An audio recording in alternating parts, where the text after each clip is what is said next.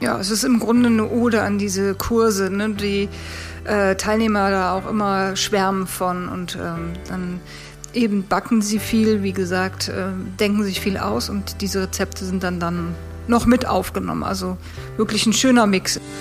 Ohrenbrot. Der Mipano-Podcast rund ums Brotbacken und Genießen. Hier erfährst du alles, was du wissen solltest, um ein gutes, gesundes und leckeres Brot selbst zu Hause backen zu können. Mit Informationen, Tipps und Hintergründen. Nun viel Freude mit einer neuen Ausgabe von Ohrenbrot. Ja, da sind wir wieder. Herzlich willkommen zur nächsten Folge. Ich habe jetzt aufgehört zu zählen, weil wir heute so viel hier, während wir bei der Milena in der Backstube stehen, an Brotbackbüchern hier besprechen, aufnehmen und auch nachbacken. Ähm, ja, mein Assistent hier meint, es wäre das fünfte jetzt. Könnte hinkommen, Könnte oder Milena? hinkommen. Ja, ich habe auch gerade grob durchgezählt. Ich glaube, ja. Mhm. So, und jetzt haben wir ein echtes Schwergewicht, würde ich sagen, dabei. Ich, wir versuchen das jetzt mal hier tonmäßig einzufangen. Ah, Amtlich, oder? ah. Hast du mal die Seiten gezählt? Ähm, kann man die noch zählen? Äh, nicht zählen, nachgucken. Guck mal, die haben hinten auch, da oben, vier, 400, fast 500 Seiten, 460. 460 Seiten, ja. Also, da kann es sich natürlich nur um ein Buch handeln. Ne? Ja, Das Almback-Buch von Lutz Geisler. Oder Lutz Geislers Almback-Buch, die besten Brote, Rezepte und Geschichten von der Kalchkendel. Nee, Kalchkendel Alm. Doch, Kalchkendelalm, richtig. ja, ja. Ich bin immer, äh, das ist immer so ein Wort, da müssen wir aufpassen. Ja, das ist ähm, auf der einen Seite ein typisches Lutz Geisler Backbuch, würde ich sagen. Das ist jetzt gar nicht abwertend gemeint, ähm, aber ebenso auf seine Art, wie er backt, was er backt und wo er backt. Aber es ist auch ein ganz untypisches Buch, weil es ist jetzt nicht einfach nur ein Backbuch.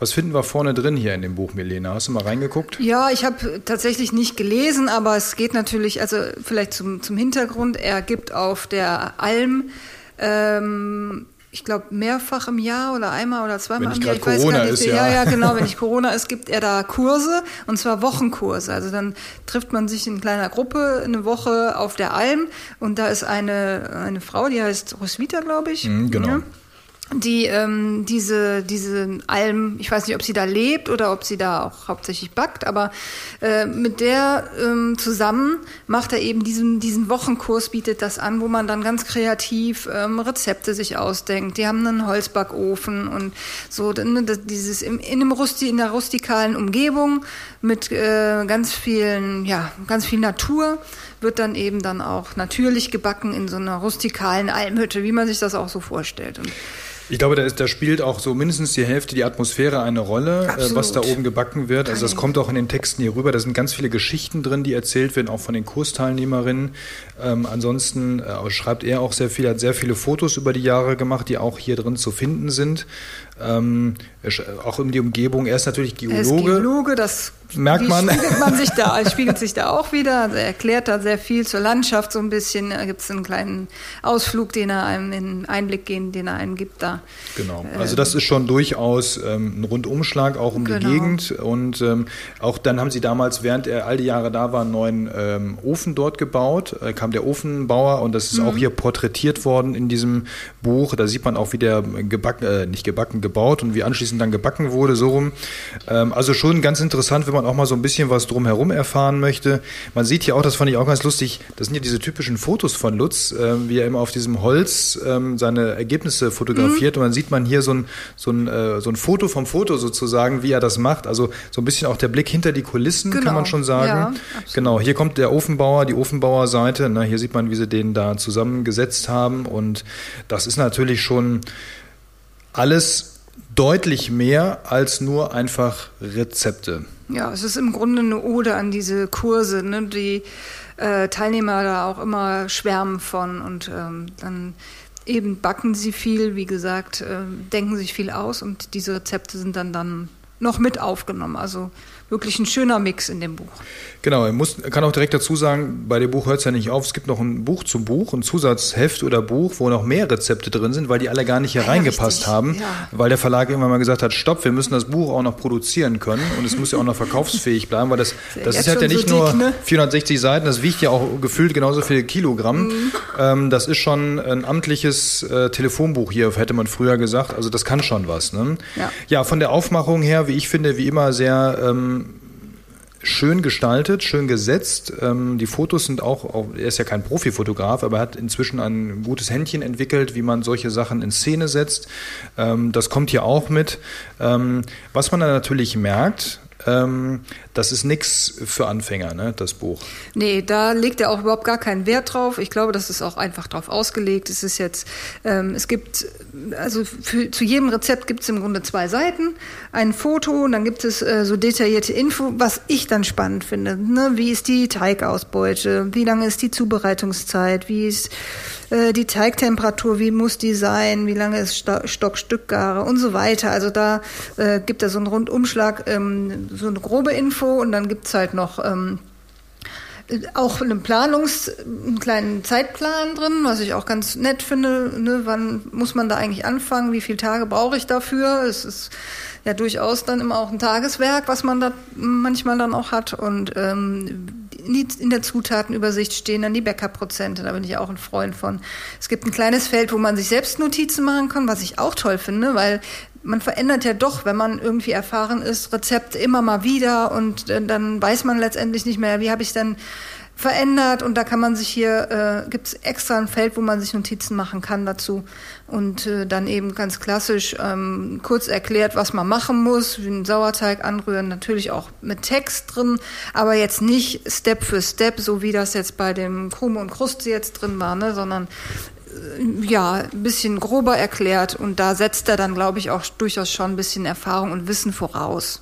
Da sind ja auch Rezepte drin, die haben es auch ein bisschen in sich. Also die, ähm, da muss man schon mal kurz gucken. Manche sind auch ganz einfach. Es gibt ja auch einfache Weißbrote drin, weil sich einfach einer mal ein einfaches Weißbrot gewünscht hat. Ist aber ja. dennoch dann lecker. Ne? Also das also ist was dann, mir aufgefallen ist, ist natürlich sehr rustikal alles. Ne? Also klar, es gibt hier auch immer einen weißen Leib, aber so vom Prinzip sind es viele auch Roggen, roggenlastige Brote oder eben so äh, ja, rustikal dann auch aufgerissene Brote, was ja auch zu allem passt einfach. Ne? So sind genau. so Brote, die passen einfach in das Ambiente. So, da ah, kommt zwischendurch einmal der, der Käsekuchen. Der Käsekuchen. Der Ingmar beim Lutz. Jetzt haben wir über das Buch gesprochen. Wir wollen natürlich auch ein bisschen backen und äh, der Lukas kommt heute noch einmal ins Spiel. Der hat nämlich mit mir zusammen eine Sache gebacken, die hat er sich hieraus gewünscht. Da war ich auch überrascht, dass er sich das gewünscht hat. Das ist jetzt nicht so ein typisches Kinderding, äh, so nach dem Motto hier süß und äh, Zucker. Genau, Zucker und leicht und hell und so, sondern was hast du dir gewünscht? Weißt du das noch? Ja, Kümmelbrötchen. Ja, Kümmelbrötchen. Also ich kenne, habe noch kein Kind kennengelernt, das sich Kümmelbrötchen gewünscht hat. Es geht dann eher in die andere Richtung häufig. Jetzt finde ich das Rezept hier gar nicht, wenn wir eben gerade suchen. Weiter hinten. Ja, wir haben die Kümmelbrötchen gebacken. Die sehen, wenn man sich das Foto hier anguckt, auch schon, wie ich finde, sehr einladend aus. Ja, schön lockerer Teig. Genau, ne? nette Krume, schöne Ausbund hier. mit drin. Genau. Und dann haben wir gedacht, das machen wir mal. Dann habe ich beim ersten Mal geguckt, dachte, ja, das kriegst du spontan hin, das kann ja so kompliziert nicht sein. Und dann war hier ähm, Roggenmehl ist da ein bisschen mit drin und zwar recht helles Roggenmehl. Also er nimmt 610er, das habe ich noch nie gesehen, dass man das irgendwo kaufen das gibt's kann. Das jetzt bei Eiling, das ist neu. 610er ah, okay. Roggenmehl. Na, siehst du, vielen Dank. Gefunden. Und das eine, ich habe das schon mal benutzt, die hat mir das mal mitgegeben. Das ist ein super, also wirklich ein hell, kannst du ganz helle Brötchen mitmachen oder Brote. Super genau, Mehl. dann selbst das 997 hatte ich zu dem Zeitpunkt nicht da. Das ja. tiefste, was ich hatte, waren 1350. Ui, das ist natürlich dann schon sehr hoch. Das ist schon sehr hoch, ja. Also wir machen es trotzdem mal, wir wollen mal ranwagen und es war natürlich, das Ergebnis war dann entsprechend. Das war jetzt nicht schlecht, aber es war natürlich deutlich fester, deutlich. Mhm ja, wie man dann eben Richtung Roggen sich so ein Gebäck dann vorstellt. Es ist ja auch noch Weizenmehl mit drin. Deswegen haben wir dann nochmal einen zweiten Durchlauf gemacht mit 997 Roggenmehl. Das war dann erstmal deutlich besser. Wie fandest du denn die Brötchen, Lukas? Haben sie dir geschmeckt? Ja klar, was glaubst du denn? Ich habe mir das selber ausgesucht. Ja, das ist natürlich äh, klar, da wollte ich auch gar nicht dran zweifeln. Du hast die ja auch mitgemacht. Wie war das so vom, vom Handling her? Konnte man das gut machen, diese Brötchen, oder war das irgendwie kompliziert? Also das weiß ich jetzt nicht mehr genau, aber es war, glaube ich, nicht sehr kompliziert. Genau, das ist ja ein einfacher, also man macht ja einen einfachen Sauerteig, da kommt noch ein Vorteig mit dazu, dann mischt man das zu einem Hauptteig, lässt das stehen. Das Brötchenform ist dann natürlich so die, die Kunst, die man entweder schon drauf hat oder auch noch nicht. Hier in dem Buch lernt man sie nicht, weil ja. es ist ja eben kein Anfängerbuch. Ja, Brötchenform, weißt du noch so ungefähr, wie das geht? Kannst du dich noch erinnern, was muss man so als erstes machen? Man muss halt die, also du legst dir den Teigling, den du so abgestochen hast, in dem Fall waren das glaube ich 90 Gramm, legst du dir auf die Platte und dann, also das Mehl drunter und dann ziehst du das außen nach innen und immer so weiter und dann schleift man das halt rund. Sehr gut. Das ist ja fast wie Profi, gelernt, ja. ja. Boah. Ja, genau. Ich bin stolz auf dich. Nein, wirklich, das hast du perfekt erklärt. Er stößt die hier nochmal lang, die Brötchen aus hinterher. Den Schritt haben wir uns gespart. Wir haben sie rund gelassen, ähm, einfach aus Zeitgründen, um so ein bisschen. Aber das kann man machen, wie man will. Er schlägt hier auch zwei verschiedene ähm, Varianten vor. Das ist dann ja, Geschmacks- oder eben optische Geschmacksfrage sozusagen. Ähm, ich finde sie sehr lecker. Das ist wirklich war ein, ist ein ganz ehrliches Brötchen. Also so ein richtig, wenn man Kümmel Wenn man mag. Kümmel mag, das musst du dazu sagen. Magst du Kümmel, Melina? Nein, nicht so gerne. Ah, da bin ich ja froh, dass wir die alleine gemacht haben. Ja, auch so, ja. Also Roggenbrot mit Kümmel geht für mich eigentlich nicht so. Also so, so eine Spur mit drin. Die muss aber auch fein gemahlen sein. Wenn ich dann auf so einen Kümmelkorn beiße, das ist mir dann schon zu intensiv. Gut, das ist ja kein Roggenbrötchen, das ist ja nur Roggen mit drin, so ein bisschen. Also Kümmel. es ist ja. Nein, es ist ja auch kein, ähm, ja, okay, du hast gerade Ja. Roggen gesagt. Ja, gut, wenn ich Roggenbrote backe, ist, macht man ja auch gerne so. mal einen Kümmel mit rein. Ja. So, ne? Aber das muss für mich dann ganz fein gemahlen sein. Ein Hauch von. Ein Hauch von, ach, da ist ein bisschen Kümmel drin. Ja, ich musste auch bei den Vesperstangen, ich springe jetzt nochmal zurück zu Mhm. denen, auch zu Hause das, den Kümmel ein bisschen wegnehmen, um auch eine gewisse Akzeptanz im Haushalt zu erfahren. verstehe ich.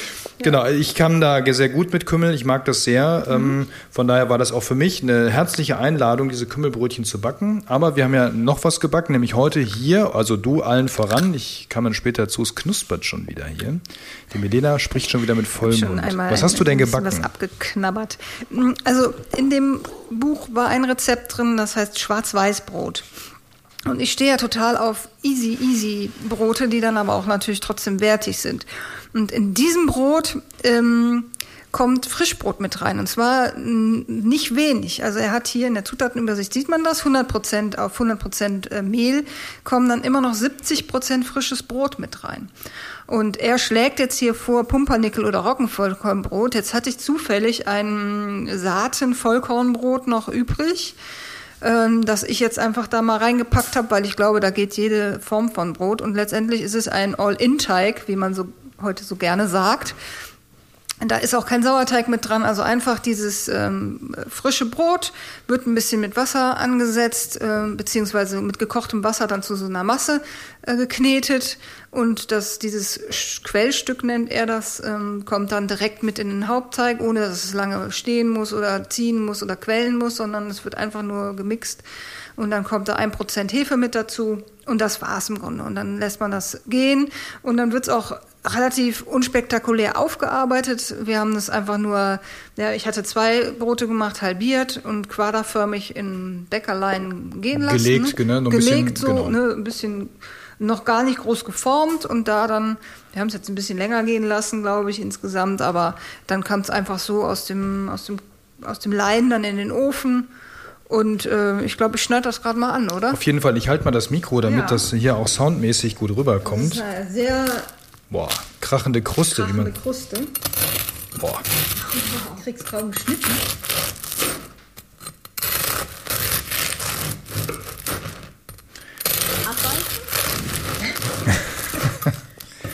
Ja, das, Das dampft natürlich jetzt ein bisschen natürlich, früh eigentlich, ne? Aber Aber es ist eine schöne, lockere Porung. Riecht kräftig würzig, einfach weil ich auch ein kräftig würziges Vollkornbrot, glaube ich, mit dabei hat mit diesen Saaten. Die Saaten sehe ich jetzt gar nicht so sehr. Die haben sich jetzt irgendwie aufgelöst, mehr verbacken. oder weniger. Verteilt. So, Lukas, willst du mal? Heiß. Ah, ich warte noch kurz. Das ist wirklich warm. Dann, dann mache ich mal hier hinten die, die Kruste.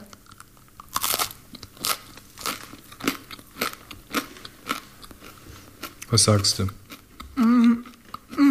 Mhm. Mhm. Die nachfolgenden Mahlzeiten verschieben sich um. so, ich probiere jetzt auch mal hier. Schön saftig, schöne feuchte Mhm. Krume. Ich hatte so ein bisschen Sorge, weil der Teig sehr, sehr fest war und ich auch noch ein bisschen mehr Wasser reingegeben habe. Mhm. Das hat sich jetzt aber schön aufgehoben, ne? Das sollte jetzt noch ein paar Stunden eigentlich liegen bleiben. Ja. Das ist jetzt natürlich sehr, also wir haben es ja wirklich aus dem Ofen in den Mund sozusagen. Genau. Das hat jetzt gerade mal zehn Minuten, glaube ich, gelegen hier. Also macht man eigentlich nicht, aber das. Sehr würzig, ne? Boah. Mhm. Das, das kommt, glaube ich, durch dieses frische Brot. Also super Möglichkeit, frisches Brot zu verwerten. Sehr schön. Ein sehr einfaches Rezept. Gefällt mir. Während die Milena jetzt nochmal zum Ofen geht, ich, ähm, das ist das erste seit langem äh, Rezept, was ich jetzt von Lutz mal wieder lese. Ich gucke da gerade so drüber, weil ich hatte das auch schon mal im Auge. Ich wollte das ursprünglich auch machen, bin nicht dazu gekommen. Du hast es jetzt gemacht. Eins der wenigen Rezepte mit geraden Zahlen in den Mengenangaben. Stimmt, hast recht, genau.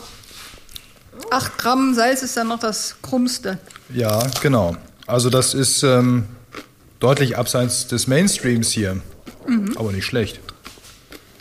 Ja, also ein schönes Buch, schöne Rezepte, schöne Bilder. Genau, also wer wirklich mal ein anderes Buch hat, ist natürlich auch mit, glaube 40 Euro jetzt auch wirklich mit Abstand das ähm, äh, teuerste, in Anführungsstrichen. Aber also wer, wer Lutz mag, diese Art von Rezepten mag, wer wirklich auch mal was vielleicht für kalte Tage zum Schmökern haben möchte und ungemütliche Tage zu Hause äh, und jetzt noch ein Weihnachtsgeschenk sucht ähm, oder eins vorschlagen möchte, der ist, glaube ich, das Piepen gehört hier einfach mit dazu. Wir sind hier mitten im Leben dabei, das ist halt einfach so. Ähm, der ist mit dem Almbackbuch von Lutz Geisler, würde ich mal sagen, sehr, sehr gut bedient. Ne? Ja, also ich finde es sehr schön gemacht, sehr wertig. Und ähm, klar, Nutzrezepte funktionieren halt einfach. Also kann man so sagen. Ne? Was brauchst jetzt auch nicht unbedingt der Superprofi zu sein. Nee, aber ein bisschen Erfahrung sollte man mitbringen, weil es Ja, ist jetzt genau, keine es Anfänger. Kein, kein ja. Schritt für Schritt, aber trotzdem. Also, dann kommen wir zum Schluss. Lutz Geislers Almback-Buch auch wieder mal im Ulmer Verlag bei ihm in, äh, erschienen und ähm, wir wünschen viel Spaß beim Lesen, beim Schleppen, beim Tragen, beim Schmökern und vor allem beim Nachbacken. Gebt uns gerne mal eine Rückmeldung. Ich weiß, viele haben das schon. Das ist ja schon was älter. Das ist jetzt nicht dieses Jahr erschienen, das ist letztes Jahr schon erschienen. Aber ähm, das ja, ist wirklich eine solide amtliche Geschichte. Ja, Absolute Kaufempfehlung. ja, von uns beiden. Wunderbar. Wir machen jetzt noch ein bisschen hier und wir probieren auch gleich noch ein bisschen was, glaube ich. Und wir sagen Tschüss, bis zur nächsten Folge. Danke, Lukas. Das waren deine Auftritte hier im Podcast. Wie, erzähl mal, wie war das so, die ersten Auftritte im Podcast? Ja, also man darf halt nicht zu sehr schüchtern sein, weil sonst äh, klingt man halt so komisch, als ob man noch nie irgendwie vor Publikum war. Ich würde sagen, der nächste Medienprofi steht hier am Tisch und wird vielleicht mal diesen Podcast hier beerben. In diesem Sinne wünschen wir euch viel Spaß beim Weiterbacken. Bis bald. Tschüss. Tschüss.